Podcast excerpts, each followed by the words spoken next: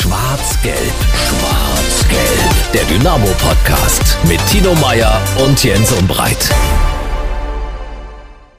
Schwarz-Gelb, der Dynamo-Podcast. Eine neue Folge und ich freue mich sehr. Tino Meyer, mein Kompagnon, ist in der Leitung. Tino, guten Tag. Hallo Jens, ich freue mich auch sehr in diesen so erfolgreichen, siegreichen Wochen. Äh, seitdem es den Podcast Schwarz-Gelb gibt, ist Dynamo ungeschlagen. So sieht es aus. Das ist sehr schön.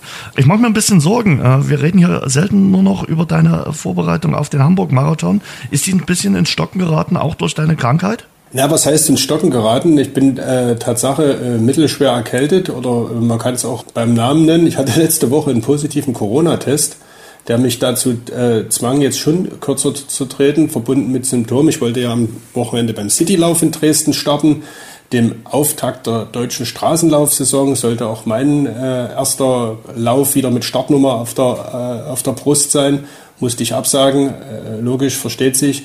Und bin jetzt dabei, äh, die Symptome sind noch abklingen, der Test ist äh, wieder negativ, äh, im großen Garten wieder erste Schritte zu machen, aber halte am Hamburg-Marathon fest. Also das kann ich schon klar sagen. Und was ich auch erzählen kann, und da kann ich vielleicht an dieser Stelle schon mal einen Blick in die nächste Woche werfen, wer auf jeden Fall am Start war und auch das Ziel erreicht hat, klar, logisch, äh, Dynamos Chef-Scout Christian Walter. Basecape, Sonnenbrille. Äh, Wollte nicht erkannt halb, werden. Halb inkognito, aber ich hätte jetzt fast gesagt, am Laufziel habe ich ihn erkannt. Nein, das stimmt nicht. Ich habe mir an der Startnummer erkannt, wo sein Name drauf stand. Okay. Und dann im Ergebnisprotokoll. Stark. Wir bedanken uns bei unserem Exklusivpartner Radeberger. Das Jubiläumspartyfass ist weiterhin erhältlich und ganz neu. Pünktlich zu Beginn der Outdoor-Saison hat sich Radeberger für die Dynamo-Fans etwas Besonderes einfallen lassen. Bei den teilnehmenden Einzelhandelsmärkten gibt es bis Mitte April einen Kastengrill im Dynamo-Look zu gewinnen. Der hochwertige Edelstahlgrill des Herstellers Höfarts trägt seitlich das Logo der SGD, eignet sich ohne Grillgut auch als Feuerschale zum gebrutzelten Steak. Passend gibt es in der In-Store-Aktion obendrauf noch drei 5 Liter Partyfässer im exklusiven Jubiläumsdesign zum Selbstzapfen. Also, das ist das Angebot von unserem Exklusivpartner Radeberger. Dankeschön für die Unterstützung. Tino, hast du schon gegrillt dieses Jahr? Nein, noch nicht. Wie gesagt, äh, Corona-bedingt habe ich mich sozusagen separiert in den vergangenen Tagen und muss mal schauen, dass wir das jetzt den Grill aber so langsam rausholen, weil es nimmt ja wirklich äh, fast frühlingshaft, sommerhafte Züge an, temperaturtechnisch, ja. Und Frühlingserwachen auch bei Dynamo Dresden und darüber reden wir jetzt. Also, dann herzlich willkommen bei uns. Alle guten Dinge sind äh, zwölf. Wir machen das Dutzend voll. Es ist nicht nur die zwölfte Folge von Schwarz-Gelb, der Dynamo-Podcast, sondern Dynamo Dresden hat auch das Dutzend voll gemacht, seit zwölf Drittligaspielen ungeschlagen. Jetzt könnten wir sagen, okay, wir singen in dieser Runde auch die Dynamo-Hymne, den zwölften Mann. Das tun wir lieber nicht, weil Männerchöre sind so ihr eigenes. Wir begrüßen lieber in unserer charmanten Runde den Kollegen Patrick Franz, der für die Kollegen der Bild schreibt. Patrick, schönen guten Tag. Ja, schönen guten Tag, Jens. Schön, dass du dabei bist und wir freuen uns sehr. Premierenbesuch. Er arbeitet für die Kollegen vom NDR und Magenta Sport, war am Montag hautnah dabei in Ingolstadt. Alex Köper. Alex, guten Tag. Grüße in die Runde. Hi. Alex, schön, dass du dabei bist. Und Tino Meyer ist äh, mit weiter am Start. Der Alex, der hat am Montag im Ausgang nach der Übertragung Ingolstadt gegen Dynamo Dresden nach dem 3 zu 2 Sieg der Dynamos so schön gesagt, wer soll diese SGD noch bremsen? Alex, vielleicht gibst du selbst mal die Antwort. Boah, ist ganz schwer zu sagen im Moment. Also, so wie es aktuell aussieht, ist das natürlich sensationell, was Dynamo da abliefert. Und man merkt auch so richtig, im Gegensatz zur Hinrunde, da ist eine Mannschaft, bei der scheint irgendwie alles einfach zu funktionieren. Man weiß vorher, sie können es noch drehen. Sie werden in der zweiten Hälfte grundsätzlich nochmal stärker, können dann nochmal eine Spur draufpacken. Und von daher ist das im Moment schon so, dass ich sage, Dynamo, wenn sie so weitermachen, dann gehen sie am Ende auch hoch. Aber das hat ja der Ahmed Arslan im Nachgang auch angesprochen. Und das ist ja tatsächlich so in dieser dritten Liga. Du darfst ja auch keine Schwächephase erlauben. Wenn du mal zwei, drei Unentschieden nur einfährst, dann kann es auch ganz schnell sein, dass du mal wieder drei, vier, fünf Punkte dahinter bist. Also es bleibt in jedem Fall extrem spannend, zumal das Restprogramm von Dynamo ja wirklich hammerhart ist. Also alle direkten Konkurrenten und Freiburg 2, die ja nicht aufsteigen dürfen, haben sie noch vor der Brust. Von daher, also ich würde mich noch nicht festlegen, aber wenn sie so weitermachen wie im Moment, dann gehen sie am Ende hoch, weil Stand jetzt gibt es keine Mannschaft in der dritten Liga, die so stabil ist wie Dynamo. Deshalb ist die Mannschaft momentan auch das äh, stärkste Rückrundenteam. Und du hast es gesagt, klar spielt man noch gegen äh, nahezu alle äh, Mitkonkurrenten, aber das kann ja auch eine Chance sein für Dynamo Dresden, sich dann eben von den Konkurrenten abzusetzen. Wir tun auch später das, was bei Dynamo ja gerade nicht getan wird. Wir schauen dann auch mal auf die Tabelle, wie das genau aussieht. Aber wir wollen natürlich äh, ausführlich auch über den Montagabend nochmal sprechen. Äh, Tino, was hast du für einen Eindruck? Äh, du hast im Vorfeld zu mir gesagt, naja, mal schauen, ob das äh, gut geht in Ingolstadt. Da ist der Optimist zum leicht zweifelnden Optimisten geworden, aber du wurdest dann doch wieder eines Besseren belehrt. Ja, zwischen äh, Optimist und Euphoriker gibt es ja doch ein paar Unterschiede, aber am Montagabend, muss ich ehrlich sagen, bin ich ja fast euphorisch gewesen. Also ich war echt schwer beeindruckt. Ich hatte es ja letzte Woche gesagt, das wird eine Bewährungsprobe. Die ersten Minuten haben sich auch so angesehen, angefühlt vom, vom Livestream. Und zunehmend hat Dynamo ins Spiel gefunden und zunehmend hat die Mannschaft mich mehr und mehr überzeugt und am Ende fast sogar mitgerissen, muss man sagen. So Anfang, Mitte, zweite Halbzeit, das war, war total stark, fand ich. Wie tut sich Euphorie im Hause Meier dann ausdrücken? Also ähm, kriegst du dann Schnappatmung, holst du dir dann ein Kaltgetränk mehr aus dem Kühlschrank oder wie drückt sich das dann aus? Also zuerst, zuerst mal höre ich meinen Sohn äh, zwei bis dreimal aus dem Kinderzimmer schreien. Hm. Dann äh, haben wir das Dynamo-Poster an der Wand nochmal befestigt und hoffen, dass das jetzt ein gutes Omen ist. Das ist nämlich äh, durch äh, das tägliche Lüften hat sich das gelockert und fiel Tatsache an der oberen Ecke ab. Und wir haben das schon als fast schlechtes Omen interpretiert und haben jetzt nochmal mit ordentlich doppelseitigem Klebeband das Ding befestigt und ziehen das jetzt, wie gesagt, bis Ende Mai durch. Das ist so ein bisschen Aberglaube, Euphorie und dann, wir haben dann äh, auch mal kurz abgeklatscht, wie gesagt. Also das sieht jetzt ganz gut aus und wir sind da zuversichtlich. Das ist so ein bisschen Euphorie-Light vielleicht. Ja, aber da muss ich gleich mal nachfragen. Wollte dein Sohn nicht mit der Presse zusammen das äh, Spiel schauen? Hat er alleine geschaut oder lag der eigentlich schon im Bett? Oder warum äh, hat er aus dem Kinderzimmer äh, gejubelt und geschrien und nicht mit Papa gemeinsam auf der Couch? Naja, weil äh, Jugendliche diesen Alters, also er ist jetzt 15, äh, da ist ja praktisch äh, nur Fußball schauen irgendwie äh, zu wenig. Das wird dann am, am äh, Live-Ticker verfolgt und nebenbei noch etwas an der Konsole gespielt. Ah, okay. Das ist so wahrscheinlich das ist dann nicht Euphorie-Leid, sondern das ist äh, Trönung pur oder sowas. Das ist Multitasking. Das, was Multi wir Männer, oder einfach Multitasking, genau. Das, was wir Männer ab 30 nicht können, äh, das können die äh, diverse Tätigkeiten gleichzeitig. Also, wir können auf der Konsole datteln, noch zwei Nachrichten bei WhatsApp beantworten, noch einen Post bei Instagram absetzen und dazu gleich noch ein TikTok-Tanzvideo aufnehmen und dann noch ein Dynamo-Spiel gucken. Können die alles gleichzeitig. Äh, Patrick, zurück äh, zum Dynamo-Spiel, äh, zu diesem äh, 3 zu 2 Erfolg. Ja, wo siehst du Dynamo Dresden äh, im März 2023? Auch ähnlich wie die Kollegen auf so einem guten Weg? Natürlich sehe ich Dynamo auf einem guten Weg, denn es ist wirklich beeindruckend, wie die Mannschaft dann auch in einer schwierigen Phase mit spielerischen Mitteln sich immer wieder befreien konnte und eben auch wieder diese Kontersituation erstmal gestartet hat. Ich rede davon, sie zu starten, weil sie zu vollenden, da sehe ich immer noch das größte Potenzial, weil das im Endeffekt ent darüber entscheiden kann, ob Dynamo wirklich am Ende aufsteigt. Bei der reinen Sache zu sagen, sie steigen auf, da bin ich vorsichtiger, weil ich eben auch sehe, dass äh, bei der Konkurrenz Saarbrücken zum Beispiel in den letzten drei Spielen wieder dreimal zu null und auch sehr deutlich gewonnen hat und auch Osnabrück ja mit einer riesen Serie kommt und irgendwie auch sehr, sehr viel Glück hat bei seinen Spielen. Also dementsprechend bin ich bei der Aufstiegsprognose eher der Skeptiker. Ich bin ja auch eher so ein kleiner äh, Grundpessimist, weil ich mich dann eher umso mehr freue, wenn es dann geklappt hat. Aber im Grunde sieht es natürlich im Moment stark aus, weil die Mannschaft eben die Nerven hat, auch in schwierigen Momenten ähm, mit gutem Fußball sich aus schwierigen Situationen zu befreien. Mhm. Das war ja möglicherweise das letzte Montagabendspiel in der Dynamo-Geschichte. Es ist zwar die Drittligasaison noch nicht ganz durchterminiert, aber es ist eher wahrscheinlich, dass sie kein Montagabendspiel mehr abbekommen und äh, auch in der dritten Liga werden hier die Montagabendspiele äh, abgeschafft und in, in der zweiten Liga gibt's sie sowieso schon nicht mehr und da hoffen ja alle, dass Dynamo Dresden in der kommenden Saison in der zweiten Liga äh, dabei ist und alle unisono haben ja jetzt schon festgestellt, es war eines der besseren Montagabendspiele und wir wollen mal reinhören, was die Protagonisten von Dynamo Dresden nach dem Spiel gesagt haben. Gefühlt der Anfang wie gegen Duisburg. Bloß diesmal hat man nicht das Glück, dass der Ball in die Latte geht, sondern kassieren das 0-1. Ja, muss man uns kurz schütteln, muss ich ehrlich sagen. Traumtor von Paul. Ja, natürlich. Ein Tor tut immer gut. Äh, auch fürs Selbstvertrauen im Spiel tut es gut. Macht Paul natürlich überragend und äh, gibt uns so natürlich wieder Sicherheit, ja. Ja, ich glaube, war wichtig, dass wir relativ zeitig den Anschluss dann äh, gemacht haben, beziehungsweise den Ausgleich.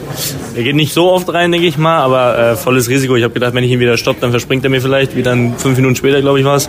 Deswegen volles Risiko. Ich finde, dann haben wir aber eine gute Reaktion gezeigt und waren dann auch im Spiel drin, machen dann den Ausgleichstreffer und durch eine gute Aktion nach vorne dann das, das 2-1. Super von Chris Conte super Übersicht von Kutsche und ich musste mich dann nur bei den beiden bedanken. Was das Manko war, war am Ende dann, ähm, dass wir einfach unsere Konteraktionen nicht wirklich gut ausgespielt haben. Wir haben so viele Möglichkeiten gehabt, wir haben so viele Situationen gehabt und haben einfach dann, äh, haben zwar das dritte Tor gemacht und kriegen dann den Standard das Gegentor, aber wir müssen einfach viel mehr aus diesen Konteraktionen machen, weil dann machen wir das Spiel auch viel früher zu. Zweite Halbzeit äh, müssen wir die Konter einfach viel besser ausspielen. Das Spiel schon viel eher zumachen. Klar, dann kriegen wir das 3-2 nach einer Standard, das, das kann einfach passieren, finde ich.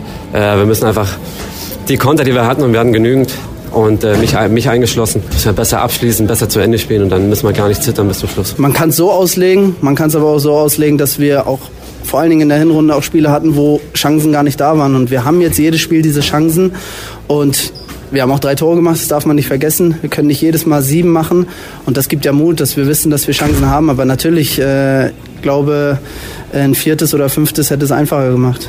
Das haben wir schon länger, das Thema, dass wir die Konter noch besser ausspielen können müssen und äh, uns einfach selber belohnen müssen, weil wir betreiben einen unheimlich hohen Aufwand, um hinten den Ball zu erobern und dann, dann müssen wir vorne mehr draus machen. Ich vorne weg äh, kann auch mindestens ein Tor machen und äh, dann, dann sieht die Sache ein bisschen besser aus zum Schluss. Die Spieler haben es gesagt, Alex äh, Stotterstart auch mal wieder. Ähm, und äh, Niklas Hauptmann hat es gesagt, äh, gegen Duisburg ähnlich, bloß gegen Ingolstadt ist es dann direkt bestraft worden mit dem Gegentor. Aber die Mannschaft hat dann eben sofort eine Antwort parat. Definitiv, also dieses Thema Anfangsphase nicht so wach, nicht so präsent, das hat Dynamo ja schon seit Wochen, wenn nicht seit Monaten. Aber sie schaffen es im Moment wirklich auch Rückschläge und, und Tiefschläge einfach wegzustecken. Also früher Rückstand in Ingolstadt völlig egal. Die sperren in den letzten Wochen. Erst fällt Will aus, dann kommt der Kammerknecht, trifft gegen Duisburg. Dann ist der gesperrt, dann kommt Will zurück, zack, Traumtor. Also da sind schon gewisse Widerstände, die Dynamo im Moment auch einfach aus dem Weg räumt, weil alles passt, weil das Selbstvertrauen da ist und weil die Mannschaft, wenn man dem glaubt, was die Spieler auch sagen, einfach mit einer ganz anderen Grundhaltung und mit einem ganz anderen Selbstvertrauen in diese Spiele reingehen kann als noch vor ein paar Monaten. Zurück nochmal in die Anfangsphase, Tino. Das ist ein bisschen, was auffällt in den letzten Wochen. Nehmen wir das äh, Dortmund-Spiel mal außen vor, wo die Anfangsphase eigentlich das Fundament dann für den 3 zu 1 Sieg war. Aber in den anderen Spielen war es schon so, dass der Gegner die ersten 15 Minuten so bestimmt hat. Also ich glaube, Klar müssen wir nach den äh, Mankos momentan mit der Lupe suchen, aber das ist sicherlich eine Sache, an der Markus Anfang auch ein bisschen arbeiten wird. Das wird so sein. Wobei, äh, der Alex hat es ja gesagt, wenn du so die äh, Automatismen hast und, und so viel Selbstvertrauen und so eine äh, Selbstgewissheit, dass du immer äh, auch wieder auf ein mögliches Gegentor antworten kannst, dann ist es vielleicht auch eine Erklärung für, dass man am Anfang nicht gleich so furios loslegt und, und auf Teufel komm raus stürmt, um erstmal in das Spiel reinzufinden und dann irgendwo ab der 15., 20. Minute in Ingolstadt war es ja dann schon die 10. Äh, ja, so richtig loszulegen und dann einen Angriff nach dem anderen zu initiieren. Wenn Dynamo am Montag fünf, sieben, acht Tore erzielt hätte, wäre das wahrscheinlich äh, jetzt auch nicht unverdient gewesen. Also das war eine wirklich Vielzahl an Chancen. Das ist eher so der schwerwiegendere Punkt, weniger die Anfangsphase, sondern eher die Chancenverwertung. Äh, denn, denn wenn wir ganz ehrlich sind und ganz kritisch sind, war es in der zweiten Halbzeit nach dem 3 zu 2, was mehr oder weniger aus dem Nichts fiel, dann ja schon für einen Moment nochmal eng und zumindest umkämpft und da kann ja dann durchaus doch auch nochmal der dritte Gegentreffer fallen. Haben die Spieler ja auch gesagt, äh, dass sie eben schlampig bei den Kontern gewesen sind. Äh, Niklas Hauptmann haben wir ja auch gerade äh, gehört, der das auch auf sich selbst bezogen hat. Kommen wir gleich noch dazu. Sprechen wir zunächst mal über die beiden Dynamo-Treffer in der ersten Halbzeit. Patrick, welcher hat dir besser gefallen? Dieser schöne Distanzschuss vom Comebacker von Paul Will oder dann das toll rausgespielte äh, Tor, was abgeschlossen äh, wurde von Amo Aslan, diese wunderschöne Kombination über Conte und Kutschke? Ja, mir hat im Grunde, haben mir beide gefallen, denn äh, die waren ja beide wichtig. Ähm, das zweite ähm, war natürlich nochmal ein Tick schöner, weil einfach dieses äh, Tripling von Conte, wie dann Kutschke sich auf die Seite absetzt und in der Mitte der Arslan reingeht und genau in diesen Raum stößt und dann noch diese Ruhe hat, den Ball einzuschieben, das ist einfach sehenswerter Fußball, das macht einfach richtig Spaß. Und beim Tor von Will war natürlich der pure Wille entscheidend. Also diese Mannschaft kann halt mittlerweile beides und das macht ihre Stärke auch aus, warum sie jetzt äh, vorne angreift. Also ich muss auch sagen, ich habe nach dem Spiel, ich wohne ja mittlerweile wieder hier in der Nähe von Ingolstadt, mit einigen Ingolstädter Kollegen gesprochen und die haben gesagt, fünf Jahre war Stefan Kutschke hier, der hat nicht ein einziges Mal ein Tor so genial vorbereitet wie dieses. Dieser Doppelkontakt einmal gedreht und dann Zentimeter genau für Arslan serviert. Also da stimmt im Moment bei fast allen fast alles, muss man wirklich sagen. Ja, aber ich glaube, da tun sie äh, vielleicht auch Stefan Kutschke ein bisschen Unrecht. Ich weiß, der kommt gerade in Ingolstadt vielleicht gar nicht mehr so gut weg nach fünf Jahren, aber er hat ja nun verdammt viele Tore äh, geschossen. Ich glaube, das ist dann, wenn man ihn auch letzte Woche gehört hat, wie er über die Zeit geredet hat, da war nicht mehr die ganz große Emotion da, weil er auch gesagt hat, viele, die ich kannte, die sind jetzt gar nicht mehr da. Am Schluss, ja, so eine Trennung, die sich dann irgendwie abgezeichnet hat. Bei der Auswechslung, Wortgefecht mit der Tribüne, also da das war nicht mehr so richtig herzlich, muss man sagen. Man merkt bei Stefan Kutschke ganz deutlich, der ist wieder komplett in Dresden angekommen, identifiziert sich, ist angenommen bei den Fans und rackert dafür, hier in seiner Heimatstadt mit diesem Verein wieder in die zweite Liga zurückzukehren, habe ich den Eindruck. Ja, er polarisiert halt. Also ich finde, Kutschke ist einfach ein super Typ, weil er seine Sache mit voller Leidenschaft durchzieht. Ich könnte ihn auch jede Woche bei Interviews äh, hören, muss ich ganz ehrlich sagen, weil da steckt einfach Inhalt drin, da stecken auch Emotionen drin. Und man muss ja auch sagen, dass er ein Faktor in dieser Hinrunde mhm. war, der immer wieder die eigenen Kollegen auch ein Stück weit, äh, man könnte sagen, angegriffen hat, aber auch gekitzelt hat einfach. Und dieses Führungsgehen von Kutschke ist schon sehr, sehr wichtig in dieser Mannschaft. Also ähm, ich mag seine Art und ich glaube auch deswegen kommt er dann natürlich bei Ex-Clubs. Wir kennen ja auch die Entwicklung vorher, es war ja, ja in Dresden eigentlich genau dasselbe. Natürlich spielen dort auch die Abläufe von Wechseln und so eine Rolle. Aber im Endeffekt ist er natürlich deswegen später nicht mehr beliebt, wenn er für die nächste Mannschaft spielt, weil er einfach sich so identifiziert mit der jetzigen Aufgabe. Das kann man wirklich so sehen. Er polarisiert sicherlich und äh, wenn man ihn in seiner eigenen Mannschaft hat, mag man ihn auch als Fan.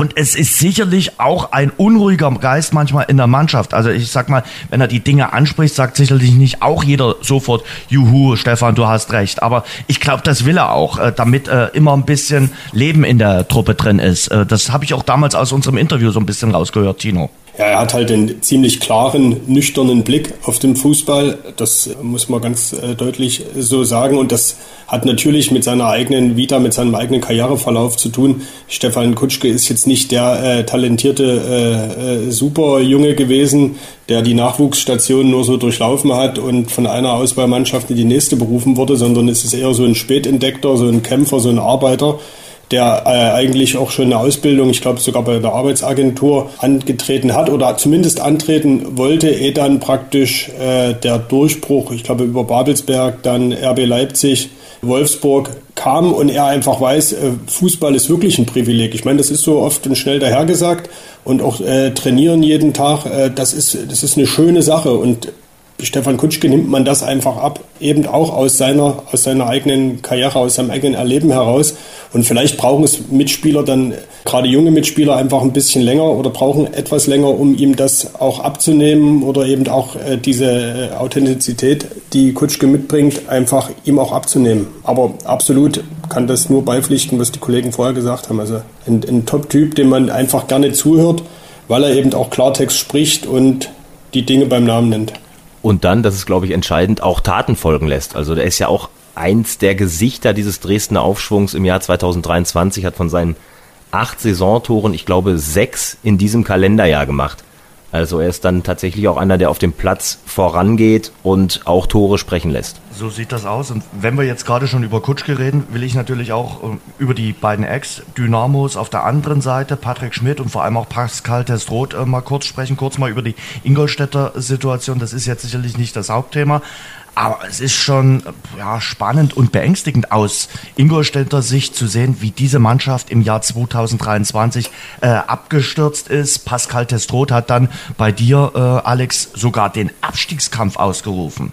Weil ihm im Grunde auch gar nichts anderes übrig blieb. Also es sind jetzt tatsächlich nur noch acht Punkte Vorsprung. Das klingt erstmal komfortabel, aber Ingolstadt ist völlig abgeschmiert. Die sind wirklich im freien Fall. Die waren zur Winterpause rund um Weihnachten noch punktgleich mit dem Relegationsplatz, glaube ich. Und seitdem geht's nur bergab, egal unter Rüdiger Rehm oder jetzt unter Rino Capretti, dem Ex-Dynamo-Trainer. Also da die Leistung, die stimmt öfter mal, das ist gar nicht so verkehrt, aber sie ziehen die Ergebnisse einfach nicht an Land. Und wir haben jetzt halt acht Punkte Vorsprung auf die Abstiegszone und wenn man da hinguckt, Halle und das Retoristic, die verlieren gar nicht mehr.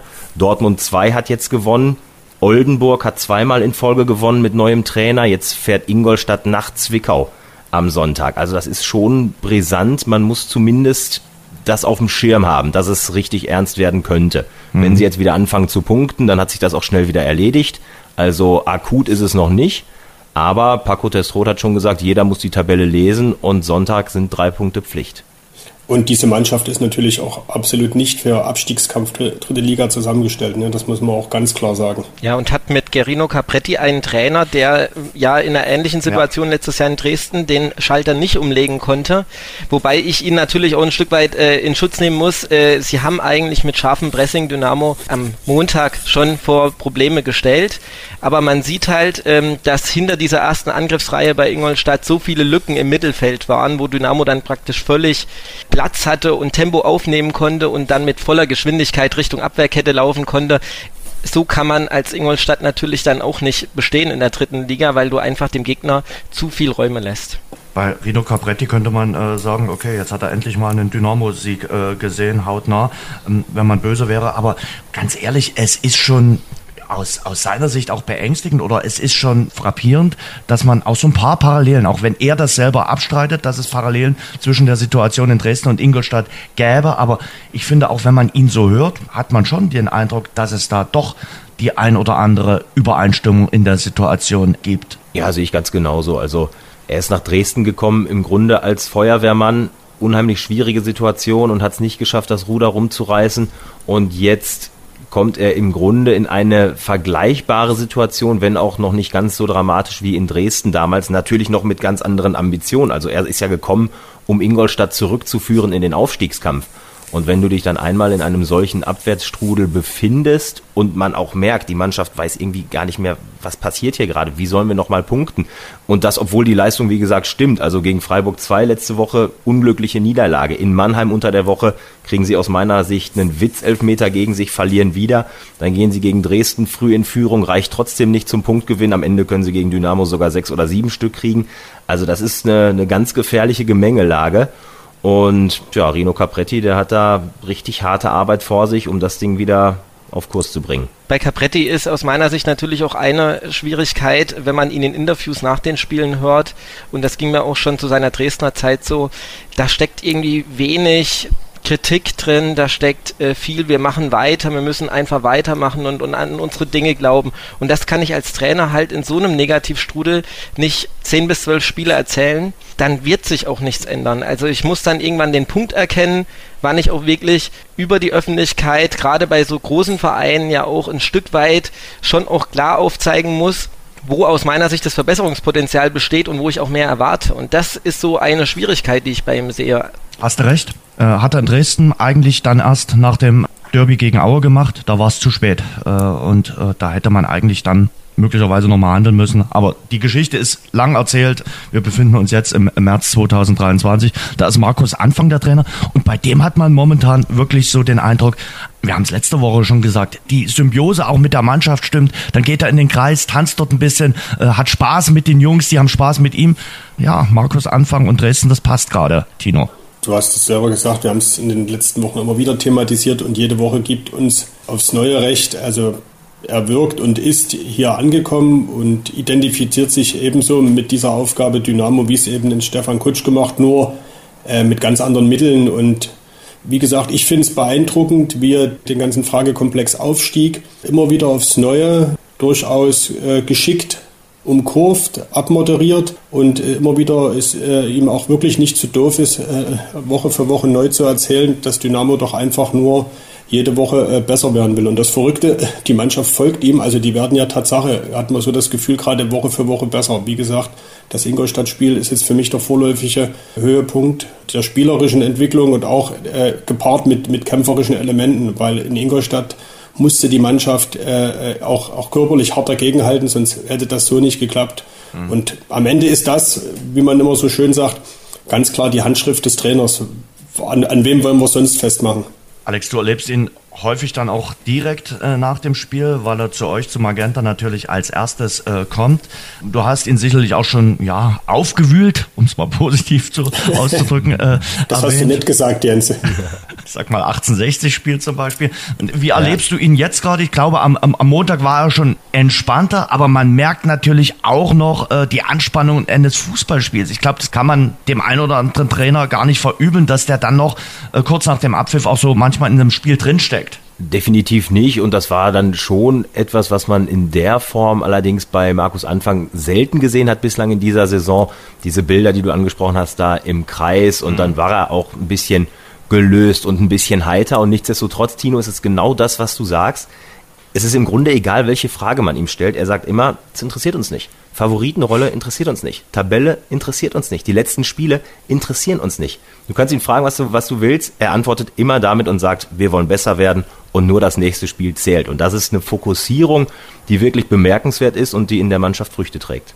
Und die die Mannschaft komplett adaptiert hat. Also wenn wir äh, draufschauen, warum die Mannschaft gerade so gut drauf ist, wenn man in die Stimmen reinhört, dann kriegt man auch von den Spielern die gleiche Antwort. Sagen, ich glaube, wenn wir das so, so einfach sagen könnten, dass wir, was wir jetzt anders machen im Vergleich zur Hinrunde, dann hätten wir es direkt gemacht ab dem ersten Spieltag. Aber ich glaube einfach, dass, dass wir Zeit gebraucht haben. Das haben wir jetzt schon ein paar Mal gesagt, ähm, dass wir von Spiel zu Spiel gucken. Klar ist immer so eine Fußballerfloskel, aber das ist halt auch einfach wirklich so. Es tut uns gerade wirklich gut dass die Abläufe dann jetzt langsam wirklich in die Mannschaft auch kommen und integriert sind. Und äh, ja, ich glaube, das sieht man dann hier auch jede Woche. Und ich glaube, seit dem Jahreswechsel äh, hat man das schon deutlich gesehen in den Spielen, dass sich da was getan hat in der Pause. Ja, nach der, nach der Hinserie gab es noch ein Motto, das ausgegeben wurde, wir wollen besser werden. Und ich weiß, das ja, wollt ihr vielleicht dann auch nicht mehr hören, aber es ist nun mal das, was wir uns äh, vorgenommen haben. Und das klingt immer so platt mit äh, von Spiel zu Spiel denken. Aber anders kommst du in der dritten Liga nicht vorwärts, weil es gibt kein Spiel, was du einfach gewinnst oder im Vorbeigehen gewinnst, sondern es ist so harte Arbeit. Deshalb äh, bringt alles nichts, sondern von Spiel zu Spiel denken, besser werden wollen und wir sind natürlich jetzt deutlich besser geworden in der Rückrunde, ist klar. Die wollen halt, wollen halt den Weg weitergehen. Wir haben, wir haben ja gesagt, wir wollen in der Rückrunde besser werden. Ich glaube, wir sind da auf einem guten Weg. Wir holen auch die Punkte. Ich finde, in der Hinrunde haben wir Spiele gehabt, die waren fußballerisch sogar teilweise auch mal ein Stück besser, aber da haben wir die Punkte nicht geholt. Ähm, wir nehmen das jetzt danken an, wissen aber auch, dass es harte Arbeit ist. Macht Spaß. Also es macht einfach Spaß, mit den Jungs zu kicken. Ob es jetzt zwölf Spiele umgeschlagen sind oder acht, ist ja egal. Das Momentum ist, dass wir gewonnen haben. Das ist heute mal mehr Kampf gegen Duisburg in der zweiten Halbzeit hat Spaß gemacht. Heute auch das eine oder andere Mal sehr viel Spaß. Ich glaube, das sieht man bei uns momentan auf dem Feld. Und darum geht's. Ähm, auch beim Training. Man kommt gerne zum Training. Es macht Bock zu kicken. Die Spieler bringen es ja unisono auch zum Ausdruck. Wir wollen besser werden. Aber sie spielen natürlich auch den Stiefel runter, den der Trainer äh, vorgibt. Und ja, man muss ja sagen, Dynamo fährt äh, damit sehr gut. Für uns ist es sicherlich manchmal nicht ganz einfach, was Neues, ein neues Zitat rauszukitzeln.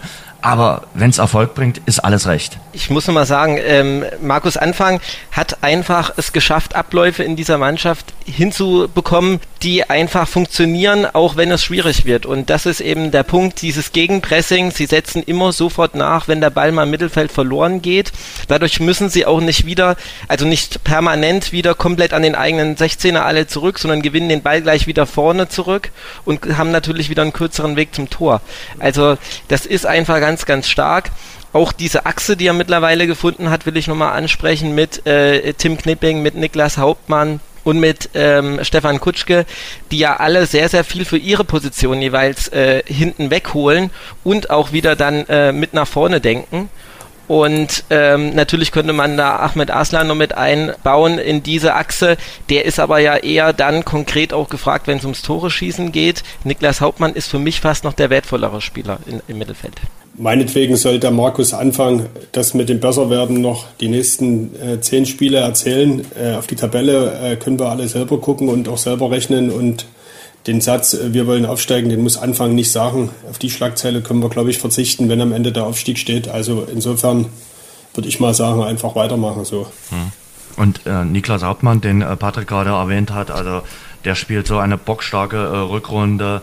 Also das soll er mir jetzt nicht übel nehmen, wenn er es hören sollte. Also wenn er noch Tore machen würde, würde er wahrscheinlich äh, gar nicht bei Dynamo spielen, muss man so sagen. Er ärgert sich ja selber, dass er vorher noch nicht gemacht hat. Und das würde man ihm einfach so wünschen, weil es die Sahne auf der Torte dann quasi wäre, äh, auf seiner äh, Rückrundentorte, muss man ganz einfach sagen. Und das sehen auch die Gegner, dass Niklas Hauptmann momentan in einer richtig starken Form ist. Also ich habe mich gewundert, ich habe mir jetzt nochmal seine Statistik angeguckt und er ist ja tatsächlich erst an einem Tor beteiligt gewesen.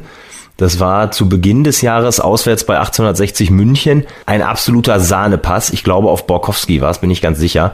Ähm, da hat man schon gesehen, dass er wirklich herausragende Qualitäten hat und die zeigt er ja auch Woche für Woche. Hat sich jetzt auch wieder einige Chancen rausgespielt und muss eigentlich auch treffen, weil bei ihm passt alles, nur der Abschluss noch nicht. Aber nichtsdestotrotz, wenn er so weitermacht wie in den letzten Wochen, kann Dynamo da sehr zufrieden mit ihm sein. Wir hatten ja am Montag zwei Szenen, glaube ich, wo er im Strafraum eine Chance hatte, die dann beide ein Stück weit auch äh, ja, zu einer kleinen, großen Elfmeter-Diskussion führte. Wobei ich sage, der, die erste Situation, ich glaube 64. so grob war es, wo ihm der Ball über den Senkel rutscht und er danach vom Gegenspieler auch von den Beinen geholt wird. Ich finde, das war die größere Chance, für mich auch kein Elfmeter. Bei der zweiten Möglichkeit, glaube ich, zwei Minuten später, kam er dann gar nicht mehr zum Abschluss. Und da wiederum, hm, glaube ich, hätte sich Ingolstadt auch nicht beschweren können, wenn es da Elfmeter gegeben hätte. Da ist der Gegenspieler schon ziemlich hart auf den Mann gegangen, in dem Fall auf äh, Niklas Hauptmann, sodass dieser nicht zum, zum Schuss im Strafraum kam. Also da hätte man diskutieren können, wobei auch da hätte natürlich dann Hauptmann nicht das Tor gemacht, weil den Elfmeter hätte ja Kutschke oder Arslan geschossen. Na, Hauptmann ist für mich halt so ein richtiger Schrupper, der halt alles ähm, wegschrubbt dort im Mittelfeld, was irgendwie gefährlich werden kann. Und da sind halt ganz, ganz viele kleine Szenen, die brutal wichtig für diese Mannschaft sind. Und deswegen kann man vielleicht auch erklären, warum er gar nicht so viele Torszenen dann braucht, um halt seine Bedeutung auf den Platz zu bringen.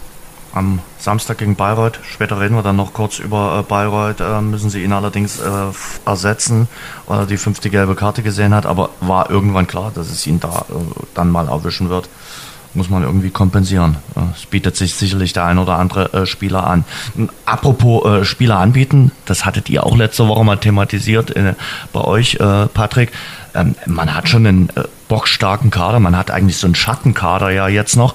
Das ist für einige Spieler, wir haben es ja auch immer mal wieder äh, angesprochen, natürlich keine einfache Situation. Gogia ist außen vor, Weihrauch sowieso, Flachodimos äh, spielt momentan nur ganz, ganz wenig. Also und trotzdem Jammern gehört dann nicht zum Fußballgeschäft. Äh, die müssen versuchen, irgendwie übers Training in diese Stammelf reinzukommen. Möglicherweise ist da auch das Sachsen-Pokal-Viertelfinale dann äh, gegen Zwickau in der kommenden Woche mal eine Möglichkeit. Richtig, also ich denke, gegen Zwickau wird es genau diese Chance geben, da ja dann auch nur wenige Tage später gegen Osnabrück eines der wichtigsten Saisonspiele ansteht.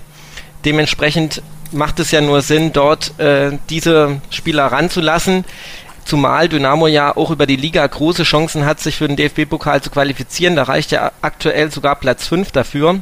Ich würde auch dabei den Personalien nochmal durchaus unterscheiden. Also ein Panagiotis, Vlachodimos und Kevin Ehlers, die trainieren sehr stark laut Markus Anfang und äh, das ist auch, soweit man diese Spieler, die sind ja nicht erst seit ein paar Tagen in Dresden einschätzen kann, das sind auch Spieler, die sich eben sehr mit Dynamo identifizieren.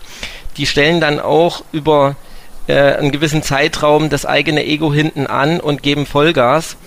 Und äh, bei den anderen genannten Spielern ist es natürlich so, es werden schon auch Leute unzufrieden sein. Bei Agogia sieht man aber auch wieder die große Dynamo-Vergangenheit. Also es ist ein Glück, dass auch diese Spieler erstens mit der Situation umgehen können und zweitens auch von Markus Anfang, dass natürlich auch gut moderiert wird. Man hat ihn ja auf der Pressekonferenz durchaus auch schon gesehen, dass er dann bewusst diese Spieler auch lobt oder auch von Einzelgesprächen mit diesen Spielern berichtet. Einer der Spieler, über die wir da gerade geredet haben, ist Panayotis Flachodimos. Mit dem haben wir heute kurz über seine aktuelle Situation gesprochen. Beschreib mal das Grundgefüge Dynamo Dresden im März 2023. Ja, super, oder? Finde ich auch. Ja. Kein Spiel verloren bis jetzt und das wollen wir auch so weiterführen und müssen natürlich dranbleiben, aber wie man sieht, die Stimmung und alles, es passt und das ist sehr, sehr gut. Und du schaust mit den Hufen, dass endlich deine Zeit kommt für mehr Einsatzzeit? Ja, na klar. Also ich will auf jeden Fall mehr spielen. Ich bleib dran, gebe mein Bestes und hoffe, dass ich zu mehr Einsatzminuten komme. Da ist ja die englische Woche jetzt auch eine Möglichkeit. Ihr habt dann unter der Woche ein Sachsen-Pokalspiel, jetzt die äh, Spiele gegen Bayreuth und Osnabrück in der Liga. Sieht man das auch als eigene Option? Klar. Ich meine, letzte Woche war auch eine englische Woche. Diese Woche kommt wieder eine englische Woche. Ich will auf jeden Fall spielen. Ich zeige mich im Training, in den Spielen, wenn ich die Einsatzminuten bekomme. Und ja, am Ende entscheidet der Trainer. Natürlich für den Trainer auch keine einfache Situation, weil er sagt, okay, er will das Grundgefühl jetzt nicht sprengen. Geht es also eigentlich nur, sich im Training dann aufzudrängen? Richtig. Ich meine, es läuft ja auch alles. Also jeder, der spielt, jeder, der, der seine Minuten bekommt, macht's gut und ja, es geht halt nur so. Also es wäre jetzt auch verkehrt, wenn ich sagen würde, ich bin wunschlos glücklich, ich spiele nicht, aber alles ist super toll. Das, wenn die Mannschaft gewinnt, dann gibt es meistens auch keinen Anlass zu wechseln. So. Aber ich wünsche mir und hoffe auch, dass ich mehr Einsatzminuten bekomme. Wie siehst du am Samstag dieses Duell gegen äh, Bayreuth, um da das 13. Spiel ohne Niederlage nachzulegen? Es wird sicherlich kein einfaches Spiel. Ich glaube, dass Bayreuth halt eklig sein wird, beißen wird, kratzen wird, weil die halt um den Abstieg spielen. Und dann müssen wir halt ja, hellwach sein von der ersten Minute und ja, einfach härter in die Zweikämpfe gehen, wie die unbedingt mehr wollen, unbedingt das Spiel mehr gewinnen wollen. Halt, ich glaube, da wird der Kopf auch eine entscheidende Rolle spielen. Und ja, aber ich glaube, dass wir es positiv gestalten werden. Sagt Panayotis Flachodimos, der auf mehr Einsatzzeiten bei Dynamo Dresden hofft und uns ja gesagt, möglicherweise bekommt er die dann spätestens im Sachsen-Pokal-Viertelfinale gegen den FSV Zwickau. Einer, der ganz, ganz wichtiger Stammspieler ist und über den wir heute auch schon gesprochen haben, ist Amo Aslan, 16. Tor am Montag erzielt. Alex, der hat bei dir, ja, quasi so eine kleine Liebeserklärung dann an Dynamo nach dem Spiel abgegeben, weil es ist ja unklar, wie es mit ihm im Sommer weitergeht. Klar, äh, Dynamo hat eine Kaufoption, aber die Zukunft ist trotzdem noch nicht in trockenen oder weißen Tüchern. Ist sie nicht. Also ich glaube, dass diese Kaufoption ja sogar liegen unabhängig ist. Äh, von daher hat Dynamo, glaube ich, sehr gute Karten, das Ding dann auch fixieren zu können. Aber natürlich kann er jetzt zu so einem Zeitpunkt der Saison, wenn die Vereine unter sich noch nicht einig sind, äh, da jetzt noch nicht Vollzug melden. Er ist ja ausgeliehen von Holstein Kiel und ich gehe fest davon aus, dass er auch im nächsten Jahr für Dynamo Dresden spielt, weil man merkt es ihm an und man nimmt es ihm auch ab, wenn er, wenn er das sagt. Er fühlt sich super wohl, er mag diesen Verein, er spielt gerne für Dynamo und auf der anderen Seite hat die SGD natürlich riesige Freude an ihm. Er trifft so viel, er trifft wunderschön, der liegt quer in der Luft, macht fast noch das Seitfallziehertor. Also das ist wirklich eine, eine Zusammenarbeit, die auf ganzer Linie funktioniert und passt und es würde mich schwer wundern, wenn da noch irgendwas dazwischen käme. Ich würde den kleinen Einschub machen, wenn Dynamo in der zweiten Liga spielt. Dann spielt er weiter bei Dynamo. Ja, unterschreibe ich so. Auf jeden Fall war das ein absolut bemerkenswertes Interview, Alex, was du da am Montag mit ihm geführt hast. Insofern, ich habe selten einen Profi so äh, charmant und höflich über seine Vertragssituation reden hören, wohl wissend, dass er nicht sagen kann, was ihn wirklich bewegt, weil es ja einfach geschäftliche Dinge äh, sind, die in der Öffentlichkeit auch nichts zu suchen haben das war, fand ich total toll und zeigte auch äh, mir, was das für ein toller Typ ist, dieser Arslan. Also so freundlich zugewandt und trotzdem wohlwissend, ich kann jetzt hier nicht Klartext reden, auch wenn ich es gerne wollte. Für Amo Arslan beginnt äh, jetzt der Ramadan, also der Fastenmonat. Ähm, der Ramadan ist eine der fünf äh, Säulen des Islam und äh, damit ist es eine religiöse Pflicht, den einzuhalten, sagt äh, Arslan. Und äh, ja, er geht damit sehr offen um, hat dann in der Mixzone auch darüber gesprochen, was da in den nächsten 30 Tagen auf ihn zukommt. Mittwoch geht's los. Es gibt Zeiten, wo man essen darf, wo man trinken darf. Das ist einmal ganz früh morgens gegen vier, sag ich jetzt mal, und dann erst abends wieder. Aber ich bin da im Austausch mit unserer athletischen Abteilung. Ich fühle mich da, wenn sogar besser als sonst. Das ist halt seine, seine Sache. Er, er weiß damit umzugehen und macht das ja auch gefühlt nicht das erste Mal. Und äh, wir vertrauen ihm da voll und ganz und begleiten ihn da auch. Und das ist überhaupt kein, kein Problem bei uns, auch gar kein Thema. Ich habe das die letzten Jahre schon gemacht. Ich fühle mich da tatsächlich besser. Es klingt komisch, aber vielleicht probiert es man einfach mal aus. Äh, ich hatte schon Freunde, die es einfach mal mitgemacht haben aus, äh, aus Spaß. Und ich stehe morgens auf und frühstücke ganz normal, äh, hau mir alles nochmal rein, was wichtig ist für den Tag. Und ob ich dann drei Stunden vom Spiel Spieltagsessen hatte oder in dem Fall dann acht, neun Stunden vorher, es macht für mich wirklich keinen Unterschied. Patrick, das ist sicherlich nicht ganz einfach für ihn. Wir haben ihn gerade gehört, aber er kennt das schon. Er hat das schon mehrfach gemacht. Er sagt, er wird da sogar möglicherweise noch besser. Also müssen wir uns da keine Sorgen machen. Das Wichtige ist für mich einfach, dass er keine Tore und Punkte fastet. Der Rest habe ich kein Problem damit. Also klar, er soll das machen, ähm, wie das für ihn wichtig ist, denn der Glaube kann auch ein wichtiger Teil bei einem Profifußballer sein, weil das eben von Stärke auch zeugt, jetzt unabhängig welcher Glaube das ist, weil man dann auch einfach an das Glück glaubt, was man in so einem, einer langen und wichtigen Saison dann braucht. Und äh, dementsprechend sehe ich das jetzt erstmal nicht problematisch. Und es gibt ja prominente Vorbilder aus Sadio Mané und Mo Salah fasten im Ramadan. Also von daher wissen die Fußballer, glaube ich, auch, wie sie sich da verhalten müssen. Und es ist ja auch alles äh, mit den jeweiligen Vereinen vor einem Jahr mit Kiel, jetzt mit Dynamo abgesprochen. Das hat ja auch Markus Anfang durchklingen lassen. Ja, auf jeden Fall. Wie gesagt, man schluckt erstmal kurz, wenn man hört, äh, was das konkret für ihn bedeutet. Nichts essen, nichts trinken im Laufe äh, des Tages. Aber wie gesagt, das Beruhigende ist, dass er das jetzt nicht zum ersten Mal macht und da jetzt irgendwie nicht etwa experimentiert, sondern trotzdem voll professionell äh, seinem Job als äh, Fußballer nachgeht und eben seinen privaten Glauben da jetzt lebt, umsetzt, sich da an die Regeln hält und das seit Jahren praktiziert. Von daher habe ich da keine Bedenken, dass da irgendwie jetzt, also dass es daran liegen könnte, sollte er jetzt vielleicht die nächsten drei, vier Wochen mal kein Tor erzielen. Aber er will nicht nur auf äh, Essen und Trinken äh, tagsüber verzichten, sondern auch auf böse Sprüche, hat er äh, gesagt. Manchmal ärgert man und albert man rum, das macht man dann im Ramadan auch nicht. Also wird sich zum Beispiel einer wie Tim Knipping freuen, dass er, wenn er mal einen Standard nicht reinköpft, äh, dann keinen bösen Spruch bekommt von Amo Aslan. Richtig, ich glaube, Aslan ist auch so ein richtig witziger Typ. Man ja. sieht das ja auch in seinen Interviews immer wieder, dass er irgendwie mal einen witzigen Vergleich oder eine kleine Geschichte einbaut. Also er ist halt einfach auch äh, neben dem Platz für Überraschungsmomente gut. Und äh, das macht ihn ganz sympathisch, also ein wirklicher Zugewinn für Dynamo.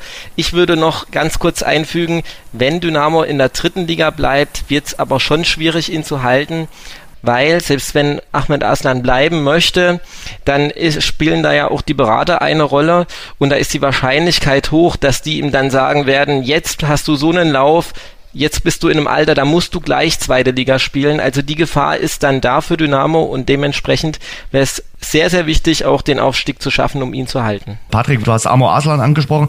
Burkowski ist ja auch so ein Leihspieler. Wie ist bei ihm die äh, Situation? Also die Situation bei Bukowski ist im Vergleich mit den anderen drei Laien, glaube ich, insgesamt am, am kompliziertesten. Bei mhm. Conte ist es nach meinem Stand relativ äh, klar. Steigt Dynamo auf, haben sie eine Kaufoption? Wenn nicht, dann nicht. Und äh, dann müsste vieles neu verhandelt werden und es wird sehr schwierig bei Conte.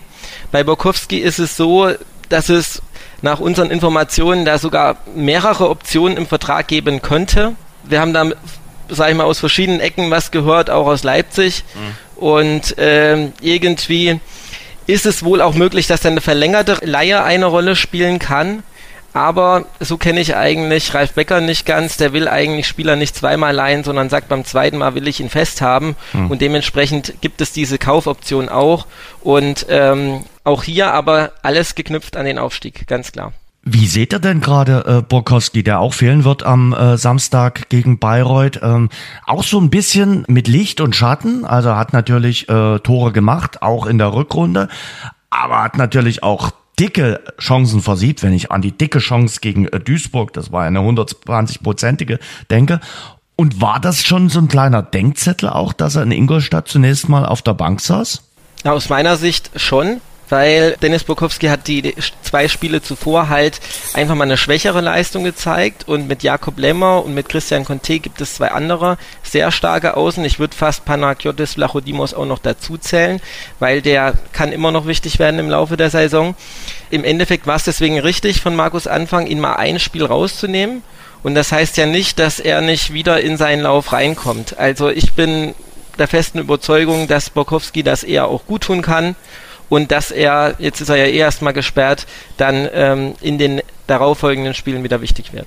Hm. Und was heißt Denkzettel? Ich glaube, äh, Anfang hat ja in der Winterpause, äh, das betont er zumindest immer wieder auch, äh, mehr denn je das Leistungsprinzip ausgerufen und Äh, wenn den Jakob Lemmer drückt von hinten, ja, dann muss er auch mal von Anfang an spielen. Von daher würde ich jetzt gar nicht unbedingt vom Denkzettel sprechen, sondern Lemmer ist im Moment halt besser. Das hat man jetzt am Montag auch bei seinem Tor gesehen, was für mich äh, eigentlich der Treffer des Tages war aus Dynamo-Sicht, wie er den da aus dem Winkel noch reingemacht hat, mit einer, ja, mit dem Selbstverständnis. Das fand ich schon toll und was mich da auch äh, begeistert hat, wie schnell dieser Lemmer hier in Dresden angekommen ist, war ja wie gesagt im Januar äh, neu geholt worden äh, vom Regionalligisten Kickers Offenbach. Und als Perspektivspieler gar nicht jetzt mal zwingend für die Rückrunde schon fest eingeplant. Und ich finde, er überrascht immer wieder aufs Neue, gerade wenn man diese kurze Eingewöhnungszeit sieht. Und das Tor war so das i-Tüpfelchen jetzt auf diese Entwicklung in den letzten Wochen. Und insofern, wenn er besser ist, spielt er. Und wenn Borkowski, der wird auch wieder mal seine besseren Phasen haben, dann wird er auch wieder in der Anfangself stehen. Das kann ja der Mannschaft auch nur gut tun, dieser Konkurrenzkampf. Ich muss jetzt gerade so ein bisschen schmunzeln, wenn wir jetzt hier eine Umfrage in der Runde machen,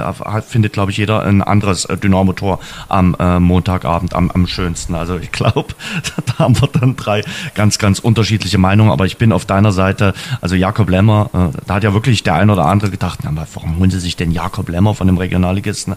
Aber der hat wirklich eingeschlagen und der ist echt eine Belebung äh, für diesen Kader in der Rückrunde.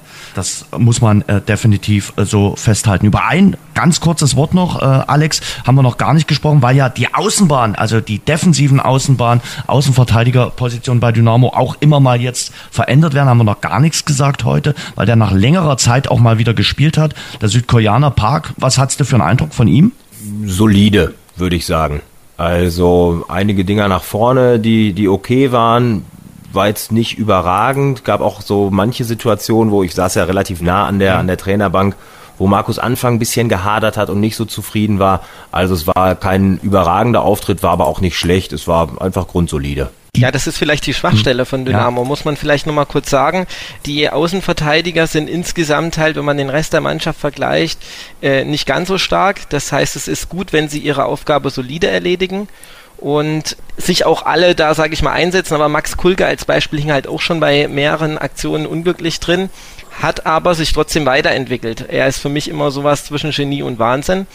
Und ähm, das sehen wir halt auf den Außenverteidigerpositionen. Ich denke, das wird auf jeden Fall eine Baustelle für den Sommer, unabhängig der Liga. Und es ist auch schon eine Baustelle jetzt am äh, Samstag gegen Bayreuth, denn Park wurde ja für die U22 äh, Südkoreas berufen und ist meines Wissens da auch jetzt äh, ist der Einladung gefolgt. Spielt mit Südkorea in Katar beim sogenannten Doha Cup und fehlt damit am Samstag. Ist ja eigentlich Länderspielpause, äh, die für die dritte Liga aber nicht greift fehlt er am Samstag auch äh, gegen Bayreuth. Und insofern geht diese Rotation und die Suche nach dem perfekten besten Außenverteidiger auf der Problemposition Außenverteidigung bei Dynamo jetzt auch gegen Bayreuth weiter. Ist unglücklich, weil ich habe hab gerade von äh, Felix Gebhardt gelesen äh, beim Halleschen FC, dass der auf die Länderspielreise verzichtet. Er ist für die U20-Nationalmannschaft Deutschlands nominiert und äh, wird, ähm, weil der Hallerscher FC im Abstiegskampf steckt, jetzt äh, nicht anreisen im Endeffekt habe ich mich dabei bei dem Gedanken erwischt, warum Kuyon Park jetzt dringend zu dieser Auslandsreise muss. Ich meine, es ist immer das Recht des Spielers zu entscheiden, aber er hat ja selbst jetzt eine große Chance, vielleicht doch diesen Stammplatz sich auch hinten links zu sichern. Ich hatte mich einfach bei dem Gedanken ertappt, ob er nicht doch besser hier geblieben wäre. Ja, vielleicht spielt auch der Name Klinsmann eine Rolle. Äh, der ist jetzt nicht der Trainer bei der U22. Ich wusste gar nicht, dass es auch noch U22 gibt. U21 wusste ich bis jetzt immer U19, aber U22 gibt es wahrscheinlich jetzt auch noch. Äh, Klinsmann ist ja jetzt neuer Trainer der ersten Mannschaft, der A-Nationalmannschaft und vielleicht will er sich dort irgendwie ins Gespräch bringen. Und die Bindung dann zum Heimatland spielt da sicherlich auch eine wichtige Rolle. Man kann es ihm nicht verübeln, aber klar, Patrick, ich, der Gedanke ist nicht ganz auszuschließen, den man da sicherlich hat, äh, weil es ja jetzt in die Endphase in der dritten Liga geht. Und dann gucken wir mal auf die Tabelle, machen jetzt das, was der Dynamo-Spieler und der Dynamo-Trainerstab nicht macht. Wir schauen tatsächlich auf die äh, Tabelle. Also dieser Part sollte uns jetzt jemand vom Trainerstab oder von den Spielern zuhören, dann bitte jetzt wegschalten. Denn jetzt sprechen wir über die Tabelle das, was ihr euch gar nicht anguckt. Also die Tabelle vor den letzten zehn Spieltagen. Hat nicht, hat nicht Arslan gesagt, wäre gelogen, wenn ich sagen würde, wir gucken nicht drauf? Er guckt heimlich, vielleicht heimlich, heimlich drauf. Gucken sie hin und wieder. Heimlich. Heimlich guckt auch Stefan Kutschke drauf, aber alle anderen gucken nie drauf. Dürfen die Spieler nicht wenigstens auf die untere Tabellenhälfte schauen, das weil in der Hinrunde waren sie da noch und dann merken sie immerhin, dass sie immer nicht schauen. Vielleicht das. Ich habe es ja letzte Woche wieder versucht, aber da kam er mir gleich äh, charmant um die Ecke. Als ich gesagt habe, zwischen Dynamo und Ingolstadt vor dem Spiel lägen 20 Punkte, sagte er, wüsste er gar nicht, weil äh, er guckt ja gar nicht auf die Tabelle, Markus Anfang. Also von daher gucken wir jetzt auf den oberen Teil der Tabelle. Können wir uns einigen, Freiburg 2 kann ja nicht aufsteigen. Das äh, unter den ersten sieben, dann sind es ja nur noch sechs Mannschaften, weil Freiburg 2 raus ist. Also Elversberg, Wiesbaden, Saarbrücken, Osnabrück, Mannheim und eben Dresden die drei Plätze ausgemacht werden, die dann für Relegation und die zwei direkten Aufsteiger in Frage kommen? Oder sticht dort noch einer rein? Alex? Da sticht definitiv keiner mehr rein. Hm. Also die, die Löwen waren ja lange mit dabei, die jetzt auf, auf acht stehen. Aber auch wenn sie jetzt mal wieder gewonnen haben in Aue, das wird definitiv nicht mehr reichen. Dafür ist der Rückstand mittlerweile zu groß. Also es sind dann tatsächlich diese sechs da vorne, so muss man sagen, die es unter sich ausmachen. Der Kollege Tino Meyer hat ja letzte Woche die kühne Prognose gewagt, dass Elversberg möglicherweise noch einbricht. Halte ich dran fest und erneuere meine These und werfe die gerne auch nochmal in die Runde einbricht in dem Sinne, dass sie den Aufstieg komplett vergeigen, einbricht, dass sie in der Relegation spielen oder nur einbricht, dass sie am Ende Zweiter werden? Also These 1, sie werden nicht Erster und mhm. wackelige These 2, ich könnte mir auch vorstellen, die verspielen am Ende alles. Aber was ist denn jetzt wackelige These 2? Kann ich naja, dich damit also, Ende Mai dann äh, festnageln und sagen, aber du hast mir doch damals am äh, 22. März Folgendes gesagt? Festnageln kannst, weiß ich nicht, vielleicht mit so einem Heftnagel, der sich auch wieder lösen lässt. Okay, dann lege ich mich fest, äh, Elversberg äh, belegt den Relegationsrang am Ende. Patrick. Also ich sage im Endeffekt auch, dass man bei Elversberg jetzt die nächsten fünf Spiele tatsächlich mal abwarten muss, denn ich bin auch die Woche mal erschrocken, als mir bei der Tabelle mhm. hinten angezeigt wurde, dass die die letzten fünf Spiele nicht ein einziges Mal mehr gewonnen haben und gerade mal vier Punkte aufgesammelt haben. Also dementsprechend muss man da wirklich gucken, aber Dynamo sollte sich darüber keine Gedanken machen. Ähm, zum Glück gucken die ja nicht auf die Tabelle, denn dahinter muss man einfach schauen, dass man da die äh, Mannschaften in Schach hält und äh, für mich ist ganz, ganz wichtig, ähm, dass man die Duelle gegen Mannschaften, die eben von unten sind, gewinnt. Denn ich bin ein kleiner Statistikfreak und äh, da sage ich ganz ehrlich, die Hochrechnungen der ganzen Drittliga-Jahre zeigen, dass du eigentlich mit 67 Punkten im Schnitt immer direkt aufgestiegen bist. Und das könnten diese Saison ein bisschen mehr sein, also mhm. in etwa 70. Und Dynamo hat noch fünf Spiele gegen Abstiegskandidaten, beziehungsweise mit Essen im unteren Mittelfeld. Mhm. Das sind schon 15 Punkte, also bist du dann schon bei 65. Und dementsprechend ist das schwere Restprogramm mit den direkten Konkurrenten. Wenn du da ein paar Unentschieden holst und ich sag mal eins davon gewinnst, dann bist du mit hoher Wahrscheinlichkeit durch. Alex. Also These 1, Elversberg wird nicht Erster. Das halte ich für sehr realistisch, weil Freiburg 2 im Moment tatsächlich einen extrem stabilen Eindruck macht und ich mir vorstellen kann, dass nach den kleinen Bayern vor zwei oder drei Jahren äh, jetzt auch die kleinen Freiburger das Ding am Ende für sich entscheiden, weil die wirklich eine beeindruckende Serie hinlegen, sind ja mit Dynamo zusammen, glaube ich, sogar punktgleich aktuell Rückrundenstärkstes ja. Team. Äh, trotzdem wird Elversberg aufsteigen, glaube ich. Also sie haben jetzt zehn Punkte auf Dresden und auf Wiesbaden. Und wir haben es ja schon angesprochen, die spielen da alle noch gegeneinander. Also Dynamo gegen Wiesbaden, Saarbrücken, Osnabrück und Waldhof Mannheim.